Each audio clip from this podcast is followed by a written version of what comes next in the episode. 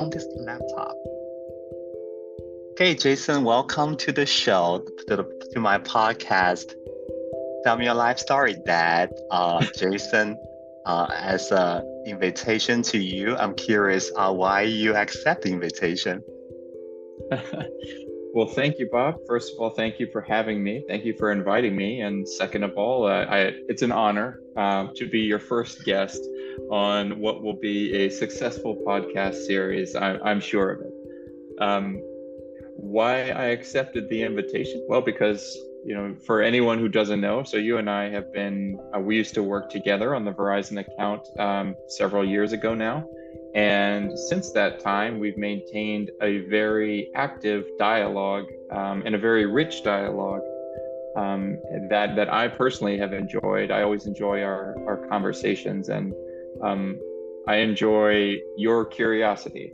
And I've never had a there's never been a dull discussion so that is why i felt okay bob is bob's a good uh, is a good conversationalist so this will be a, a good time and i'm sure you'll you'll do a fine job with the podcast i have no doubts thank you so much for allowing me to kind of satisfy my own curiosity but for a lot of people who actually want to hear about your story. So we'll, we'll begin. Um, I'm just curious, how did you get your name, Jason Hernandez? Uh, were you named after anyone? Sure. So I am the second child, and my I had an older sister who was um, just under two years older than me. And at the time when my mother was pregnant, uh, I think she wanted my sister to like me and to you know embrace her her siblings sometimes you know parents there's concern after the only child has a younger brother or sister that um, they may not like them so in order almost as a bribe to my sister she let my sister name me and choose my my name so uh, jason and the argonauts is a famous greek um, tale um, about a you know, kind of sailor and conqueror named Jason. And it was also a popular uh, TV show at the time, um, so I'm told. And and Erica, my older sister, chose that as as the name, and my mother accepted. So yeah, that is how I got my name. A bribe, a bribe, but at least I didn't end up uh, with my name as like My Little Pony Hernandez or something like that. Fantastic. How old was your sister at the time?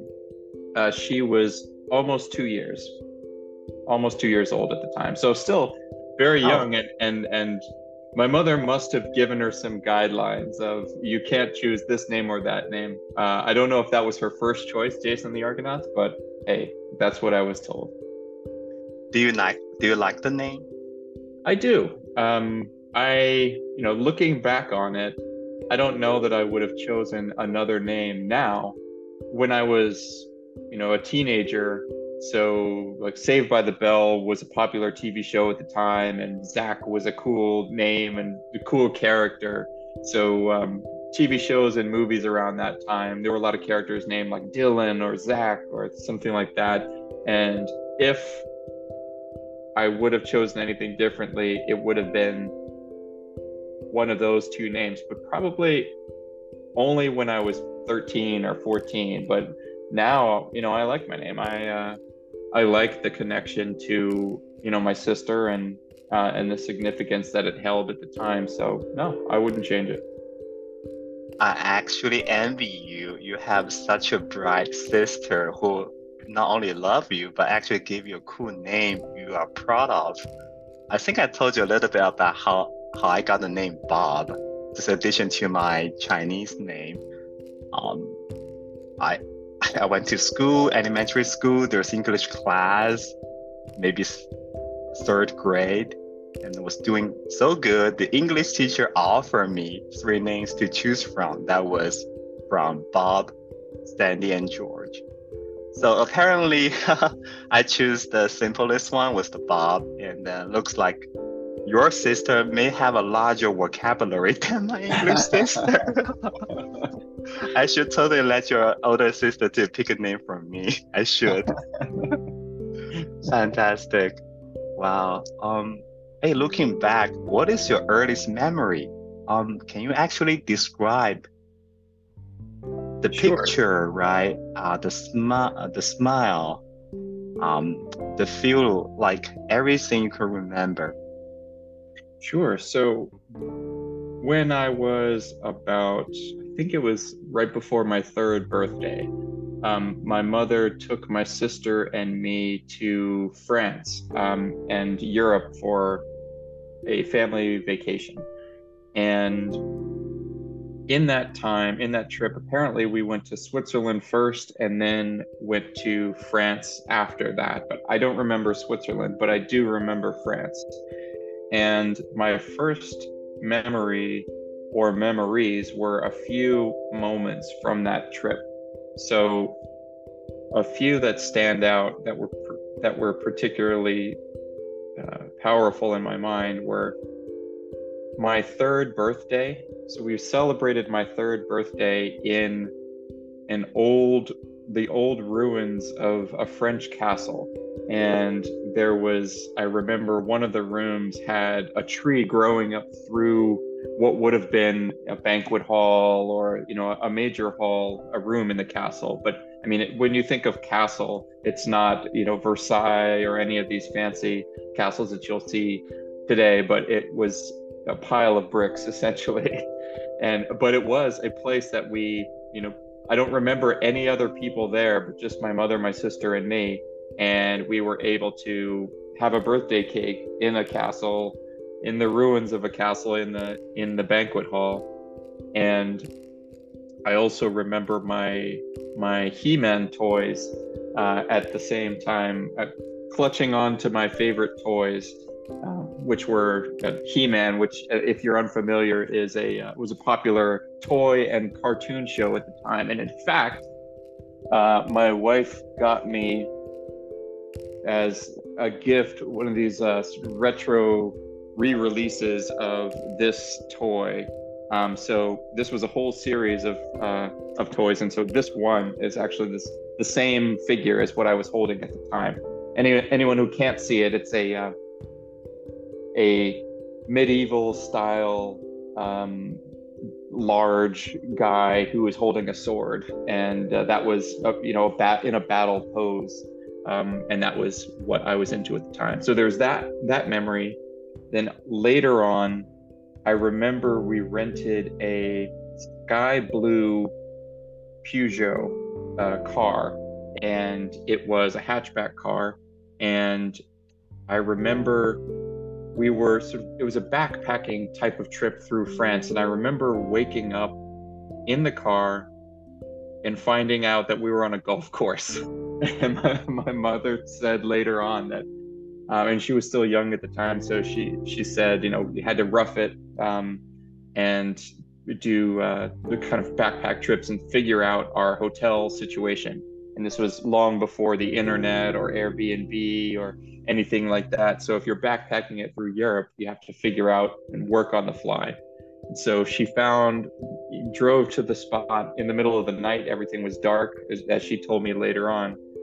And it seemed like a nice place to, to park and sleep for the night, that it was, you know, lots of trees and beautiful landscape.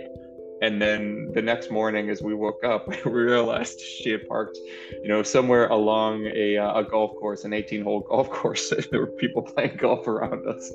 Um, and then the final memory from that trip uh, that sticks in my mind was we were in a, a grocery store in France and in Paris. And we, as we were wandering through the aisles, I was fascinated by the cheese section for some reason. It must have been you know, many exotic cheeses that I wasn't used to seeing on my McDonald's burger and fries type of uh, diet. Um, and as I was caught staring at the at the cheeses and, and absolutely mesmerized, and then when I lifted up my head, I realized my mother was gone. She had wandered down on the other aisle and assumed that I was still next to her, but she was gone and and I wasn't I was no longer with her. So I Um, I remember seeing these two old French women who were looking at me and said something to each other in, Fran- in French, and I got scared, and so I ran out of the store, and I still remembered where we parked that car, and because it was such a distinct blue color, it was easy for me to, to pick it out and find it. And I think we were still near the golf course. And I remember running back to the car and and uh, and waiting by the car until my mother, terrified, maybe 30 minutes later, uh, found traced her, retraced her steps back to the car and found me there. So um, I think it was a harrowing experience for her. For me, it was it was more, you know, hey, I'm scared in this moment.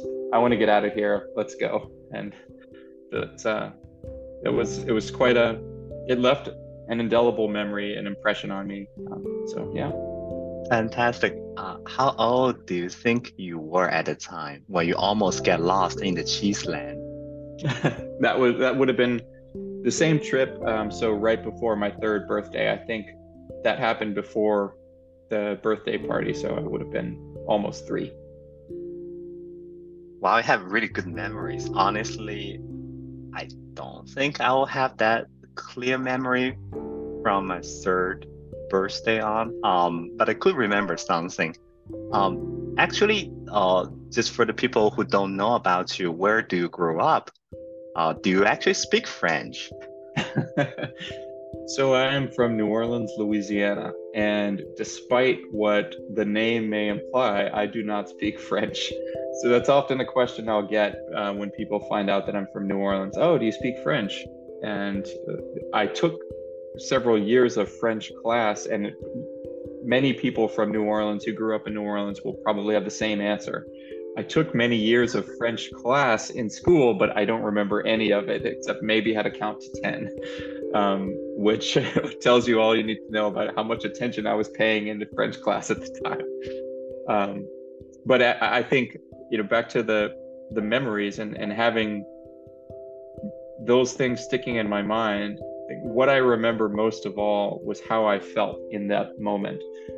The exact scenery, I, the details are hazy, but there are certain things like the the tree or the tree growing up in the castle and or the, the color of the blue car or you know the, the faces of the two women. It's little vignettes like that that really form that picture. And i think the rest is probably reconstructed from what my mother told me about later on.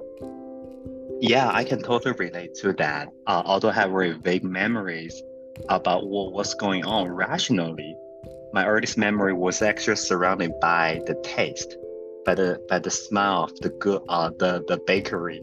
So I I grew up in a you know maybe we use this term like a tier, right? It will be a tier four city. Uh, in somewhere in central China, it's called Zhaoyang. It's it's pretty dry. Uh, and, uh, and um, nothing fancy there. Actually, does is not famous for anything. Um, it's, this is an ordinary town, and uh, I grew up with my grandpa for the most part. So he retired as an English teacher uh, in that middle school. So all my memories were surrounded by uh, in the morning, my grandpa will actually uh, slice up uh, the leftover bread and then fry it again and put some sprinkling salt. So mm-hmm. I will actually wake up to the smell and literally walk to the stove. We don't even use gas uh, to cook at the time. In China, we don't have that at the time. We have mm-hmm. coal, literally mm-hmm. like a coal burner. And then uh, it, so, uh, by the way, you probably won't meet any children's safety standard these days. So I, I can literally walk to it. So, but that's how I wake up. Uh, and um, after the breakfast. My grandpa will drop me off for school bus. Um, and then the only thing I can remember in the kindergarten days, I, I went to kindergarten maybe around um, like uh, three three years old, or probably a little bit more than that, three years old. So, but all I remember is the kindergarten offered lunch package, and I used to eat a lot. Uh, in fact, um, I couldn't validate, but uh, either my grandpa or my mom tell me there was one day the school offering a, a soup It's basically tomato with egg. It's ordinary soup. And I had eight bowls of it, like oh, eight. Wow. I, I couldn't I couldn't validate.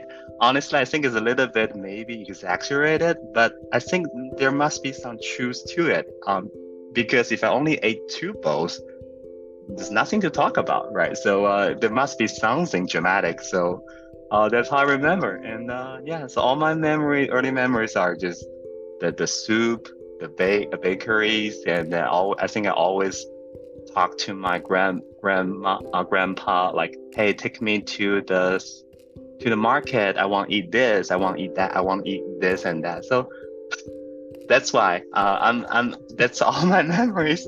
All, all kinds well, of food it, it's interesting that you know what causes us to remember something and maybe says something about our characters. If you know if you're so the thing that was most powerful to you was the smell or or taste of, of food or that w- that evoked some emotion or um, you know, whether it's your grandfather and spending time with him or or the school and the lunch um, it's it's interesting that it's it often I often hear that it's tied to a certain scent. Yes. Yeah, very good. Speaking of the characters, um, do you, do you think you your characteristics or personality has been inherited from both your parents or one of your parents? And by the way, if you actually grew up with grandparents, you, you can tell me about that because I believe each one of them may have some influence on you well, yes, actually, I think both parents, um, and so we're we're doing this recording on in mid January, and just a few weeks ago, I got back from New Orleans, uh, spending the holidays for two weeks in New Orleans, so visiting my parent, my mother, and all of my siblings. We did um, many events. We spent a lot of time together. So we actually had um, Sue and I had a lot of time to discuss and talk and reflect upon my childhood and what influenced me and what what traits I picked up from which parents. And um, so it's actually it's very it's top of mind. Um, but I would say you know I've definitely inherited personality traits from both parents whether so my my mother and father were very different personality types. My mother is an artist type, uh, Latin jazz harpist, and she um, sort of was fearless in her own way to to figure out how to do what she wanted to do in life. She she definitely trailblazed her own path and um, would would find a way to get there. Whereas my father was very structured and he wanted to he was a he had a government job for his whole career and wanted to he was an immigrant to the united states. So when he arrived he had to work ever since he was um, probably too young to work legally these days but i think he he worked since he was at least 10 or 11 doing something to try to help the family. And so he wanted a stable job and structure. So i would say from him, I inherited his um, his sense of structure, and I think he gave that to my sister and me when we were being raised. Something I didn't appreciate at the time. To me, it was more a nuisance um, that you know every day you need to do this, this, and this, and this. Uh, but I think today I appreciate that more. Whereas my mother was very unstructured in her her approach, and um, but I think I took from her that sense of wonder and exploration that you know my wife and I both love to explore and that's how we find joy and, and how we like to take our vacations. Um, it's a it's a bit of both that we will do a lot of planning especially nowadays where the amount of information that is available to you about a, certain restaurant or what museums are in a specific city. There's so much information out there. And we'll watch it and we'll plan out, oh, I want to see this, this, this, this, and this in this city. But we also leave days open for just pure exploration. And you know we're often we find the most joy stumbling upon something by accident so even just how we take vacations has elements of both my parents in it do you think you are a compromise of both uh, both artistic very flexible um, no fears versus a structure always want to know what's happening tomorrow do you think you're kind of compromising between I think my previous career choice could tell you that that's the answer to that is yes. So before I worked for CBRE and, and was in commercial real estate, I was an architect. And an architect is that perfect combination of an artistic, creative career path, but with figurative and literal structure associated with it. So that is a, actually a, a, the perfect marriage of those two styles. Describe architect as a realistic artist, right? right? They have to be realistic, otherwise things cannot be built economically, uh, and they have to have that taste, otherwise no one will have them to design. So yeah, interesting. Exactly. I, I can exactly. see that happening to you.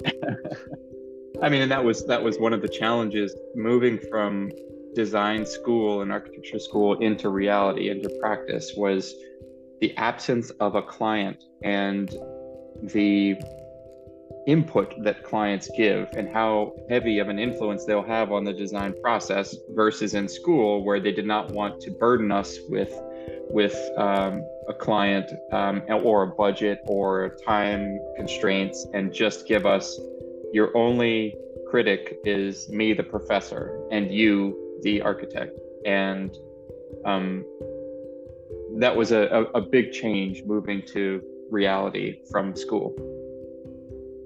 Fantastic. Um, oh, now we can maybe uh, talk about the your uh, childhood or teenage days. I'm just curious, do you have any friends uh, you grew up with that your parents actually don't like? What caused their disapproval?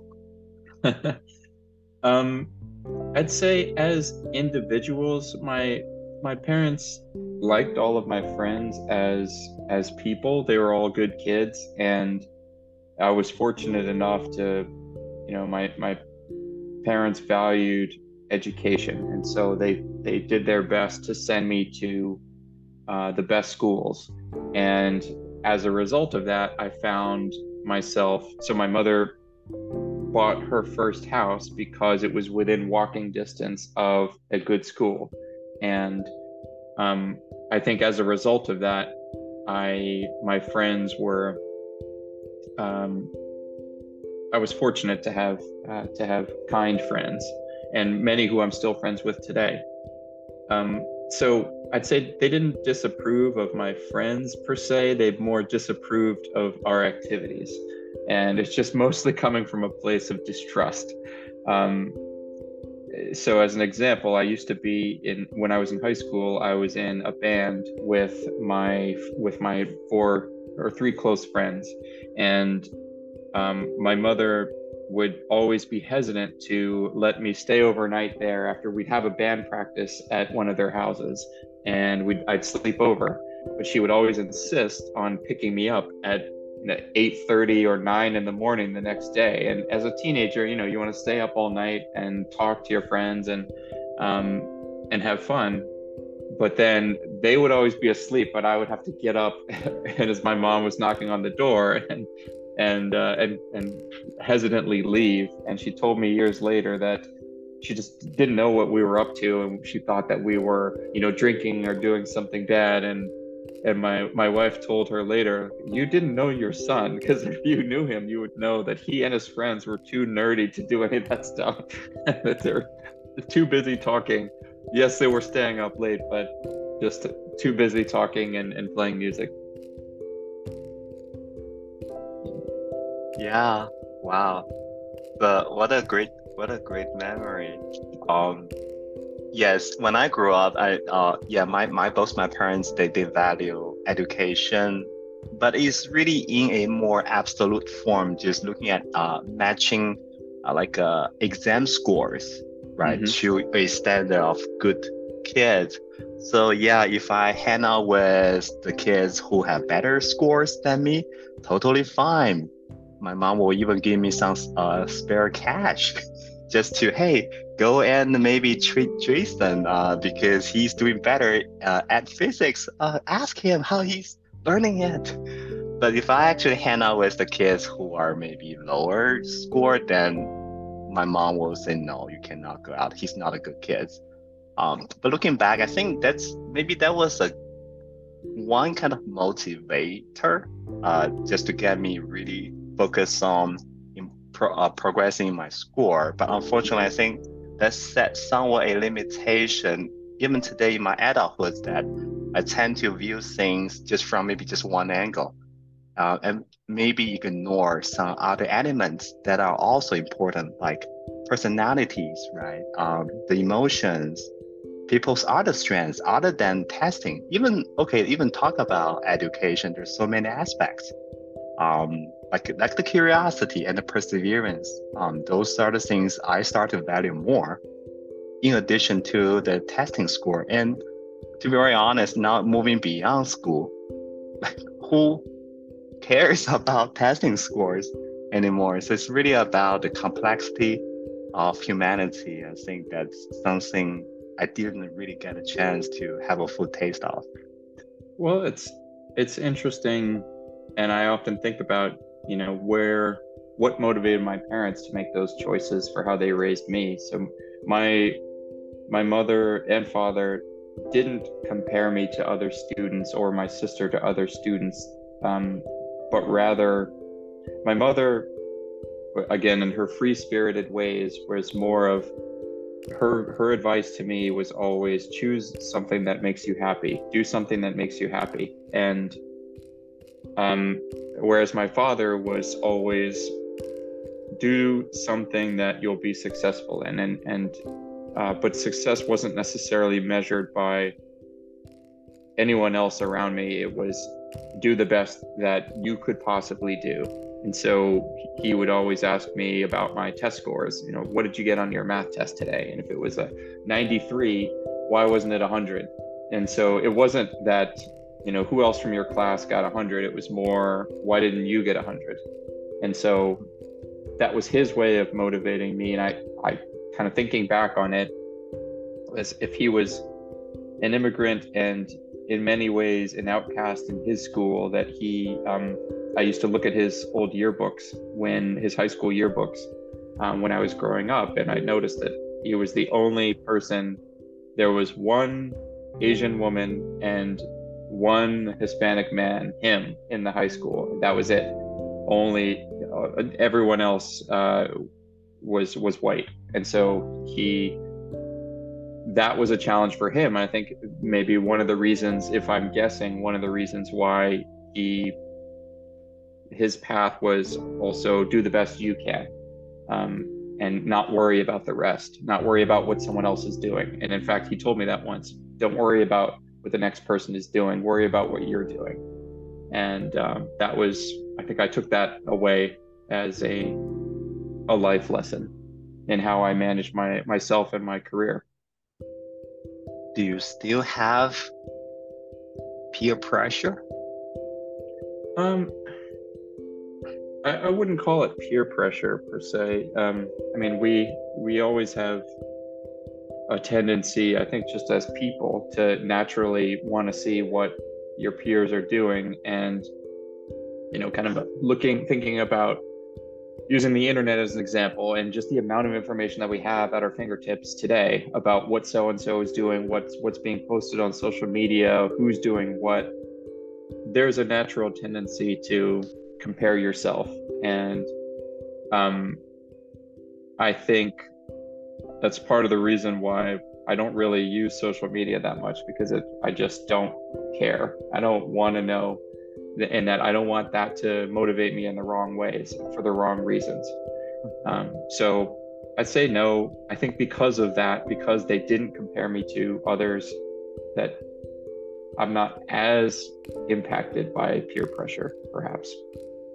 Yeah, speaking in the context of your teenage days, right? The the high school ages, I think when people are tend to be more sensitive, right, with their self esteem, um, how how would would you say you have a how how would you look at your teenage days? Uh, do you think it's generally happy, satisfied, or there is some like something you long to have but you couldn't do or couldn't have? I I longed to have uh, money. I think that was what I wanted, and um, so my how I look back at my teenage years was fondly, but I think I have a feeling that I was uh, the anxious or angry teen, and uh, just from as many teenagers are, as like many teenage boys, I should say, are and tend to be. I was the this was the 90s and the grunge and alternative years when all the music that was coming out at the time was very angst ridden and um, that was just a, a popular way to be. Um, but you know i went to you know like i said my parents tried very hard to to push me into very good schools. And as a result of that i was i found myself surrounded by children who were whose families were very successful. And um, you know again maybe by comparison peer pressure thinking back in your peer pressure question i was more pressured by or aware of i should say just my economic status versus everyone else's. And i'd say that was um, that's what drove me in my later career choices and and uh, has been a motivator for me is to to push myself as far as I can go to to achieve some sense of stability. Yeah, um, I can totally relate, especially when you are being put into a environment, right? It's really that um, micro kind of environment that matters. So it may actually, uh, I think overall maybe the world is a different view. However, because you were put into the best schools, so you would think, okay, every average family should be like that, while my family is only this, and there the gap between that caused some type of a like uh, longing, right, to have money or to to to to prove self-worthy yeah I, I can totally relate to that. Yeah and so you know whether it's pressure and if that pressure becomes a motivator later on in life uh, it's a i think a positive outcome from that is what it's one of the things that drove me. Yeah. And jason just looking back uh like just for now it was although only have like maybe 40 minutes to learn about your really really interesting uh, and happy childhood. Like i'm just curious like if you can talk to your younger self uh i will leave it up to you. Uh, mm-hmm. what advice would you give to your younger self? To what age? Sure. So i think i mean it's hard to remember what i was thinking when i was anything before my teenage years. That's kind of what when my thoughts were a little bit more developed. But I'd say if if I could go back to my teenage self and give any advice, uh, it would probably be to not be afraid to take risks and fail. Um, and you know that was a something that I was very hesitant to do at the time. Um, to try something out, try something new out, and if it was if it didn't go well, uh, that would be okay. So if I if I could give myself that advice, it would be don't be afraid to fail, and it's okay if you do fail because life is long and you can. Uh, there's plenty of time to make it up. I love it. Uh, I I wish somebody told me the same thing when I really needed uh, when I was maybe uh, at the teenage days, uh, kind of wondering, try to prove myself, but also I'm angry at myself who cannot really change too much. Um, so a kind of a powerless situation, and then um, and surrounded by the people who only care for the testing score. So it's a uh, a, a this single-minded school age kids and then and just like one of the ordinary one who don't seem to stand out. So yeah i'm super super happy for for our conversation today. And uh, uh like you said you will not fail. If even if you fail jason today i can tell you i'm pretty sure knowing sue who love you so much and who know you so much if you ever fail sue will pick you up well, that's also something that she's uh, really been a great advocate for me um, in our uh, years being married now. Been married for almost 12 years now but she would always tell me you can do anything you can do anything and uh, helped build that confidence in myself. And to, so that's why i could say going back i would tell myself the same thing I'm feeling much more confident in myself now than I would have at the time as as a teenager and say it's okay. Yes, I think that's the power of unconditional love. Definitely. Yeah. And I can feel that as through your sharing, I can feel that you have that from your parents early on, and then you had from Sue today. Uh, you may still have it from your older sister. I don't know. definitely. Um, so yes, I, would say that uh, maybe that was why Sue and I found each other at the end of the day. That um, and why our relationship we're so thankful and grateful to each other for our relationship is that we have that complete trust and unconditional love for each other. We'll need a complete new show another recording, just have questions to explore how Jason made his do and then uh, what are the stories because uh, honestly i do want nina my my little girl to hear about that sections too because uh, um, mutual attractions yes but there probably are something to consider. So hopefully we can do another another talk another show just surround uh, surrounding all maybe friendship and marriage. How about that? Absolutely. Look forward to it already. Great, great. So I'll pause the recording